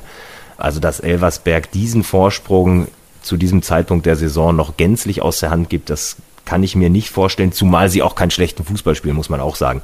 Ist mhm. nicht so, dass die leistungstechnisch komplett wegbrechen. Sie holen halt nur nicht mehr entsprechend Siege, wie man es aus der Hinrunde und den ersten Wochen der Rückrunde von ihnen gewohnt war. Also ich glaube, sie, sie steigen auf und ich glaube, dass Dynamo als zweiter direkter Aufsteiger folgen wird. Allerdings, wie gesagt, diese direkten Duelle, die sind dann unheimlich wichtig. Wer ist für euch von den, von den anderen äh, Truppen der größte Konkurrent? Äh, klar, weil es demnächst kommt, äh, sehe ich immer Osnabrück noch äh, ziemlich stark an. Die anderen haben halt immer wieder ihre Schwächephasen. Also zum Beispiel bei Waldhof Mannheim, die spielen zu Hause bockstark, kriegen aber auf des Gegnersplatze gar nichts hin. Äh, Saarbrücken hat so Phasen, genauso wie Wiesbaden. Osnabrück macht schon neben Dynamo von den äh, Mannschaften dahinter mit den stärksten Eindruck. Oder täusche ich mich da? Stand jetzt, glaube ich, ist es äh, halt Osnabrück auch, die eine ähnlich starke Serie haben äh, äh, wie Dynamo, die so ein bisschen auch Mannschaft äh, der Stunde, Mannschaft der Rückrunde sind. Da wird viel, äh, wird viel auf das direkte Duell ankommen. 2. April. Gewinnt Dynamo dieses Spiel? Warum und wie auch immer, ist, glaube ich, äh, Osnabrück erstmal ein Stück weit halt vielleicht auch weg vom Fenster. Punkte dort Osnabrück, sind die natürlich der vermeintlich äh, dickste Konkurrent da um den zweiten Aufstiegsplatz. Ich, kann, ich sehe auch Saarbrücken, äh, Patrick hat es gesagt, die haben jetzt drei Spiele wieder äh, gewonnen. Da muss Dynamo ja auch noch hin. Auch das kann so ein Knackpunktspiel werden. Wien Wiesbaden, Markus Kaczynski, äh, Frühjahrsblues, keine Ahnung, wie verlässlich äh, der ist und wie lange der anhält. Muss man schauen, aber aus meiner Sicht eher Saarbrücken und Osnabrück die äh, stärksten Konkurrenten. Also ich finde grundsätzlich in dieser dritten Liga ist es im Moment super schwierig, Prognosen zu stellen, weil gefühlt jede Mannschaft relativ drastische Phasen so hinter sich bringt. Also Saarbrücken, die waren ja auch über Wochen komplett raus, haben gar keine Spiele mehr gewonnen und jetzt legen die so eine perfekte englische Woche hin mit, ich glaube, 10 zu 0 Toren und, und 9 Punkten. Osnabrück war in der Hinrunde schon fast weg, ähnlich wie Dynamo, marschiert dann so richtig los. Auf der anderen Seite 1860 und Ingolstadt verabschieden sich gänzlich aus dem Aufstiegsrennen. Waldhof, wie du es gesagt hast, Jens, extrem zweischneidig zu Hause, überragend auswärts mit großer Regelmäßigkeit, nicht auf Aufstiegsniveau. Also das ist wirklich schwierig und wirklich eng. Und Patrick, weil du jetzt äh, vorhin schon gesagt hast, du bist ein großer Freund äh, der Statistik. Du knallst den Dynamos ja auch gerne die Statistik mal um die Ohren. Äh, auswärts sind sie wirklich stark, sind aktuell das zweitbeste Team. Aber zu Hause sind sie in den letzten Wochen und vor allem in diesem Jahr natürlich auch besser geworden. Ja, sind jetzt schon bei sechs Heimsiegen also das hat es im Vorjahr so auch nicht gegeben. Sechs Heimsiege äh, und das äh, Mitte März. Aber trotzdem ist da sicherlich, was die, die Heimstärke betrifft, auch noch äh, Luft nach oben. Da ist man aktuell Siebter in der Heimtabelle. Ja, richtig. Also man muss sagen, dass Dynamo trotzdem dieses Jahr gute Heimspiele geboten hat und auch oft äh, das Quäntchen Glück nicht hatte. Wir brauchen nur an das Spiel gegen Viktoria Köln denken, bei so einem Chancenverhältnis und dem verschossenen Elfmeter.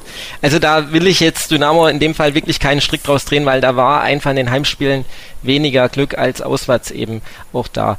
Ähm, aber im Endeffekt wird, denke ich, es einfach wichtig sein, dass man gegen Wiesbaden und gegen Mannheim zu Hause gewinnt. Mhm. Und ich denke, wenn ich die Stimmung im Stadion sehe, das Rudolf-Habich-Stadion ist so laut, wie es bei den letzten zwei Heimspielen war, habe ich es lange nicht erlebt. Endlich ist wieder was los bei Dynamo, könnte man sagen, denn in der Hinrunde war das oftmals, außer das Zwickau-Spiel, schon sehr, sehr ruhig dort geworden und auch sehr unruhig, äh, eher aufgrund der Leistung von Dynamo. Also dementsprechend glaube ich, dass es sehr, sehr wichtig wird, in diesen beiden Spielen vor ausverkauftem Haus zu gewinnen und äh, dann Saarbrücken oder Osnabrück. Wie gesagt, aus meiner Sicht reicht dann dort ein Unentschieden aus diesen beiden Auswärtsspielen sogar im Notfall, wenn man eben die Spiele gegen die unten gewinnt. Und ich sehe Dynamos Restprogramm deswegen gut, weil du an den letzten drei Spieltagen ja. Zwickau und dann Meppen und, und Oldenburg. Oldenburg zu Hause hast. Das sind neun Punkte an den letzten drei Spieltagen in einem engen Aufstiegskampf. Das muss eigentlich immer was wert sein, dass du da zumindest nicht ohne den Relegationsplatz rausgehst. Also dementsprechend bin ich davon überzeugt, dass Dynamo auf jeden Fall mindestens die Relegation erreicht. Ich habe keine Lust auf Relegation. Mir hat letztes Jahr die Relegation gereicht. Also ich brauche. Du hast schon Urlaub gebucht, Jens. Das ist der nein, Grund, oder? Nein, wirklich nicht. Ich habe dieses Jahr extra keinen Urlaub gebucht, weil ich letztes Jahr umbuchen musste. Dieses Jahr erst nach der Relegation. Aber ich brauche trotzdem keine Relegation. Also von daher gegen Hansa am Ende. Oh, Oder Magdeburg. Bei Hansa habe ich jetzt so meine äh, Bedenken, dass die überhaupt drinnen bleiben. Also gut, die haben jetzt nochmal die Bremse gezogen und den Trainer gewechselt, aber äh, das sind auch so Entwicklungen, wie wir sie hier in der Vorsaison in Dresden gesehen haben. Der, das Abrutschen dort beim FC Hansa. Ich glaube, die haben sich zu früh von äh, Jens Hertel getrennt und haben den gleichen Fehler gemacht, wie sie ihn damals auch in Magdeburg gemacht haben, als man sich von Hertel getrennt hat. Aber das ist ein anderes Thema. Lasst uns noch über Bayreuth sprechen. Samstag, Patrick hat schon gesagt, Heimspielatmosphäre fetzt gerade wieder. Es macht richtig Spaß, sich die Heimspiele anzuschauen und auch diese Heimspiele zu genießen. Bayreuth wird sicherlich hier auch erstmal herkommen und sich das Ganze anschauen und sagen, boah, jetzt sind wir hier im großen Stadion äh, vor der größten Kulisse, vor der wir seit langer Zeit gespielt haben. Die haben die letzten vier Spiele allesamt verloren. Was wird das da am Samstagnachmittag, Alex? Ja, ich lehne mich mal ganz weit aus dem Fenster und sage, Dynamo zieht das Ding. Würde mich extrem wundern, wenn Bayreuth da ein ernsthaftes Wörtchen mitsprechen kann. Dafür sind die Vorzeichen einfach zu klar. Dynamo ist so richtig im Lauf und Bayreuth, wie du es gesagt hast, im Moment gar nicht in Form. Nichtsdestotrotz muss man sie auf dem Schirm haben. Also sie haben zum Beispiel gegen den VfL Osnabrück in dieser Saison sechs Punkte geholt. Das ist mal eine Ansage für eine Mannschaft, die so tief da unten drin steckt. Also wenn sie im Spiel sind und wenn sie in die Zweikämpfe kommen mit schnellen Umschaltspielern, Nollenberger und so weiter, dann können sie auch gefährlich sein. Aber so wie ich Dynamo auch jetzt im, am Montag in Ingolstadt wieder gesehen habe, kann ich es mir beim besten Willen wirklich nicht vorstellen, dass sie da was anbrennen lassen. Wenn sie so fokussiert bleiben, wie sie es in den letzten Wochen waren und alles, was man hört und sieht in den Interviews und im Auftreten der Mannschaft und von Markus Anfang, spricht da wirklich gar nichts für, dass sie in irgendeiner Form auch nur ein paar Prozentpunkte nachlassen. Das Hinspiel war 1 zu 1 ausgegangen. Der Torschütze damals, Manuel Schäffler, mit dem haben wir uns heute unterhalten über Bayreuth und über seine aktuelle Rolle. Das Interview. Manuel, welche Erinnerung hast du ans Hinspiel? Ich glaube, gute Erinnerung, oder? Ja, ich habe ein Tor gemacht, habe von Beginn an gespielt. Zwei Sachen, die jetzt schon länger nicht mehr stattgefunden haben, ja. Aber ansonsten ist es natürlich gut. Grundsätzlich, sage ich mal, das Grundgefüge bei Dynamo Dresden ist so ein bisschen wie das Wetter. Es stimmt ja, nach zwölf Spielen, wenn du so viel Siege holst und unentschieden und ungeschlagen bist, ist natürlich immer gut, auch für die Stimmung und für alles drum und dran. Ist bei dir gerade so, du hast ja gerade schon ein bisschen anklingen lassen, dass du sagst, naja. Nee, natürlich ist äh, die Stimmung ist gut. Also ich sagen, ich habe heute einfach keinen guten Tag. Ich habe drei Stunden geschlafen von Montag auf Dienstag, Kindergeburtstag. Also das, das äh, spielt vieles rein, was jetzt nichts mit der sportlichen Situation zu tun hat. Da ist man auch irgendwann einfach mal müde und möchte einfach da mal für sich irgendwann sein und das ist gerade einfach der Fall. Und dann fragen die Journalisten auch noch an, ob du Interview geben kannst. Wie war denn der Kindergeburtstag? Welche Spiele wurden denn durchgeführt? Äh, alles Mögliche. Natürlich so, dass man den ganzen Tag unter Strom ist, acht Kinder zu Hause hat, wieder nicht wenig zum Schlafen kommt. Aber das sind andere Dinge. Ähm, ich glaube grundsätzlich jetzt, um die sportliche Frage zu beantworten, ich glaube, ähm, bei uns läuft es einfach momentan. Wir sind gut drauf, wir spielen guten Fußball, wir gewinnen die Spiele, also gibt es da auch ganz wenig, äh, was anzufügen ist, äh, was jetzt noch besser laufen könnte. Natürlich, dass man gerne selber mehr spielen möchte, ist ja immer klar, deswegen sind wir alle Fußballer, aber ich glaube momentan ist es einfach so, dass wir uns hinten anstellen, dass wir versuchen, unseren Job gut zu machen, wenn wir spielen und ähm, ja, das ist auch, denke ich mal, das höchst professionellste, was man in der Situation machen kann. Das finde ich ist ja gerade wichtig, sich so übers Training versuchen aufzudrängen und trotzdem den Teamgeist jetzt nicht irgendwie zu stören, indem man stänkert. Natürlich nicht. Stänkern, das war noch nie mein Ding. Ich wollte immer mit Mannschaften erfolgreich sein, egal ob ich spiele oder nicht. Ich habe in meiner Karriere extrem viel gespielt. Ähm, bin jetzt hier mal ein bisschen hinten dran. Ähm, Versuche meinen Job gut zu machen, wenn ich reinkomme. Und ähm, das gelingt mir oder ist mir, obwohl ich mehr Spielzeit habe, ein bisschen besser gelungen. Jetzt momentan stimmt es halt einfach. Und ähm, ja, ich warte auf meine Chance und gebe Gas. Und möchte natürlich die anderen unterstützen, dass sie weiterhin so äh, performen können. Hat ja auch was mit dem Training zu tun. Von dem her, glaube ich, äh, ist es jetzt nicht so, dass wir äh, gar nichts dafür tun, dass wir erfolgreich sind. Wie siehst du am Samstag die Aufgabe gegen Bayreuth? Viele sagen, naja, es treffen die Serientäter aufeinander. Bei Dynamo läuft's top, bei Bayreuth eher nicht. Äh, die haben die letzten vier Spiele verloren. Liegt darin gerade die Gefahr? Es ist immer eine Gefahr. Wir wollen aber jedes Wochenende in die Spiele gehen und sie gewinnen. Und ähm, ich glaube, der Kopf ist extrem wichtig, das Spiel richtig einzuschätzen, die richtige äh, Einstellung zu finden und dann natürlich einfach weiter diesen Schritt zu gehen, wo wir uns jetzt im Spiel gegen Ingolstadt verbessert haben. Und ähm, ja, dann bestmöglich den nächsten Sieg am Wochenende zu Hause bei unseren Fans äh, nachzulegen. Wann hast du das letzte Mal auf die Tabelle der dritten Liga geschaut? Boah, die Tabelle der dritten Liga. Ich glaube, für mich ist viel geiler, dass wir halt einfach zwölf Spiele und so viele Siege und Unentschieden haben, dass wir halt einfach ungeschlagen sind, wo man enorm viel Kraft draus ziehen kann.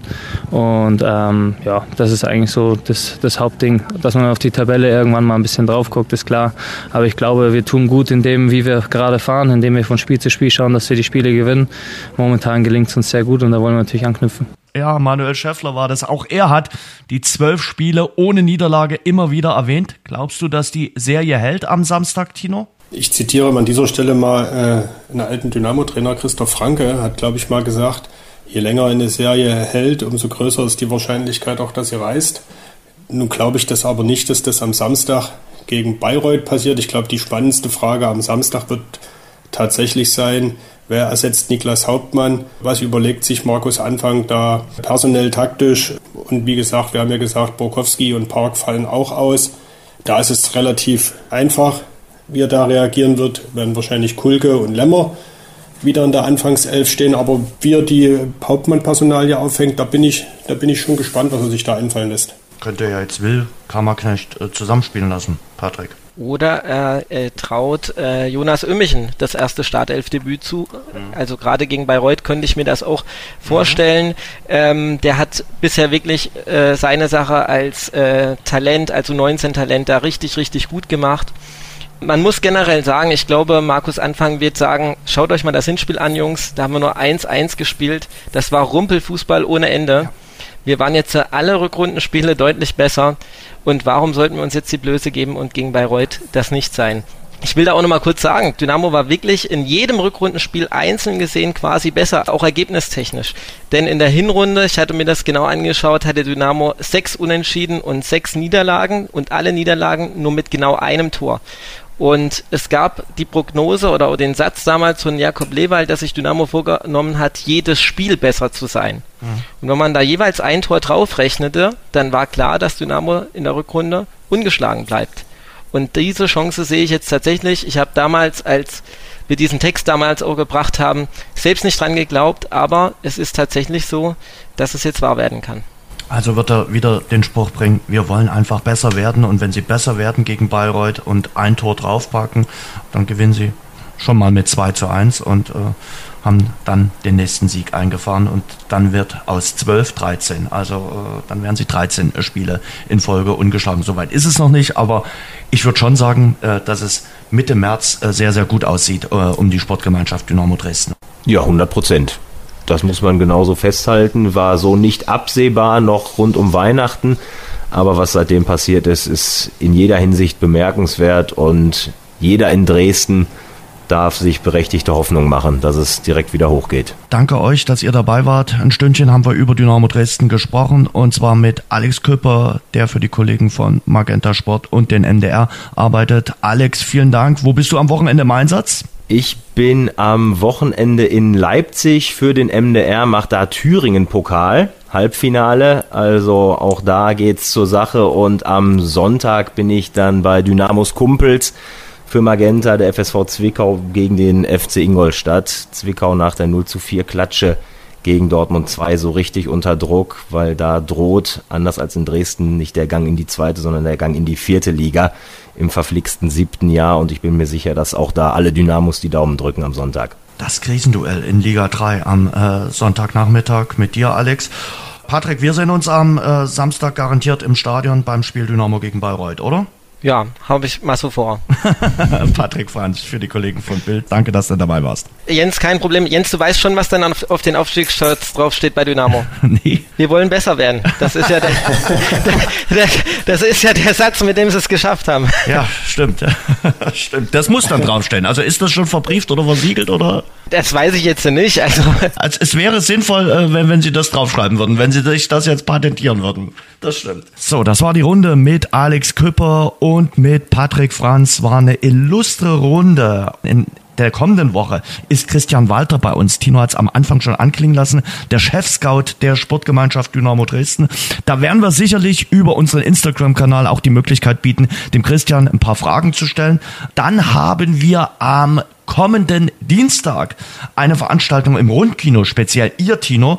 Was kannst du uns dazu sagen? Genau, Dynamos Sternstunde kommt ins Kino, mhm. nämlich am kommenden Dienstag, am 28. März ins Rundkino in Dresden. Sternstunde 1971, Dynamos erstes Double. Meisterschaft in der DDR Oberliga geholt und FDGB Pokalsieger geworden mit einem, ja, fast schon legendären Spiel gegen den späteren Erzrivalen BFC Dynamo. Hat Dynamo damals 2 zu 1 gewonnen. Da gibt es einen Dokumentarfilm, den werden wir da am kommenden Dienstag im Rundkino zeigen. Und wir haben die Protagonisten von damals dabei. Für Dynamo äh, sind das die Ehrenspielführer Dieter Riedel und Klaus Sammer. Sammer, der damals beide Tore erzielte. Dynamo gewann 2 zu 1 durch zwei Sommertreffer, den entscheidenden in der Verlängerung. Und auch äh, vom BFC Dynamo Berlin werden drei Spieler da sein, unter anderem der Finaltorschütze Norbert Johansen, die danach äh, dem Dokumentarfilm in einer kleinen äh, Talkrunde sich erinnern an die Sternstunde von damals und die wir natürlich auch über die aktuelle Situation das eine oder andere Wort verlieren. Wird sicher ein unterhaltsamer, schöner Abend. Und äh, den Ticketlink für die Veranstaltung am 28. März, den tun wir natürlich auch in unsere Shownotes. Einfach draufklicken und ihr seid dabei am 28. März. Und äh, das sind ja dann so die, die, die Wochen, die so hinführen zum 12. April, zum großen 70. Geburtstag der Sportgemeinschaft. Am 12. April ist es soweit und da wird es einige Feierlichkeiten geben. Am 12. April wird einiges äh, los sein rund um Dynamo Dresden. Die aktive Fanszene hat zum Beispiel aufgerufen, am Abend des 12. April wird es eine große Party geben im äh, Stromwerk hier in der Stadt. Da wird einiges los sein und dieser Verein, der über 25.000 Mitglieder hat, der verträgt nicht nur eine Party, der verträgt zwei, drei Veranstaltungen eigentlich. Und äh, Tino, auch wir werden am Abend des 12. April was bieten äh, den Leuten, den Fans äh, von Dynamo Dresden, den Sympathisanten? Genau, äh, so viel kann man schon verraten. Auch wir äh, werden am 12. April einladen, nämlich am Abend in die Schauburg, an den Gründungsort der Sportgemeinschaft Dynamo Dresden und wir werden anders als jetzt äh, bei unseren Podcasts live zu sehen sein und dann auch nicht nur eins oder zwei äh, Gesprächsgäste begrüßen, sondern insgesamt fünf. Aber mehr möchte man an der Stelle noch nicht sagen. Ein bisschen nee. Spannung äh, soll ja bleiben.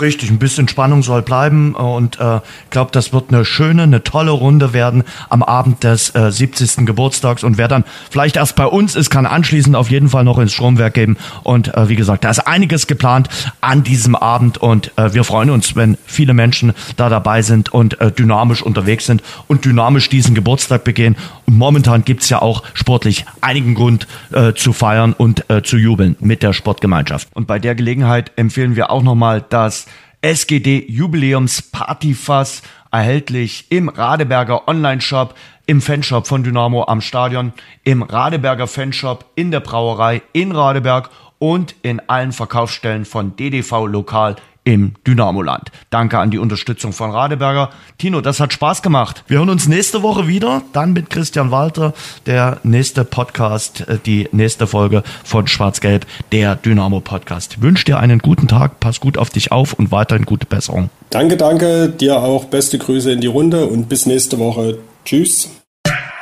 Schwarz-Gelb, der Dynamo-Podcast, ist eine Produktion von sächsische.de und Radio Dresden. Abonniert uns bei Spotify, Apple Podcasts und überall dort, wo es gute Podcasts gibt.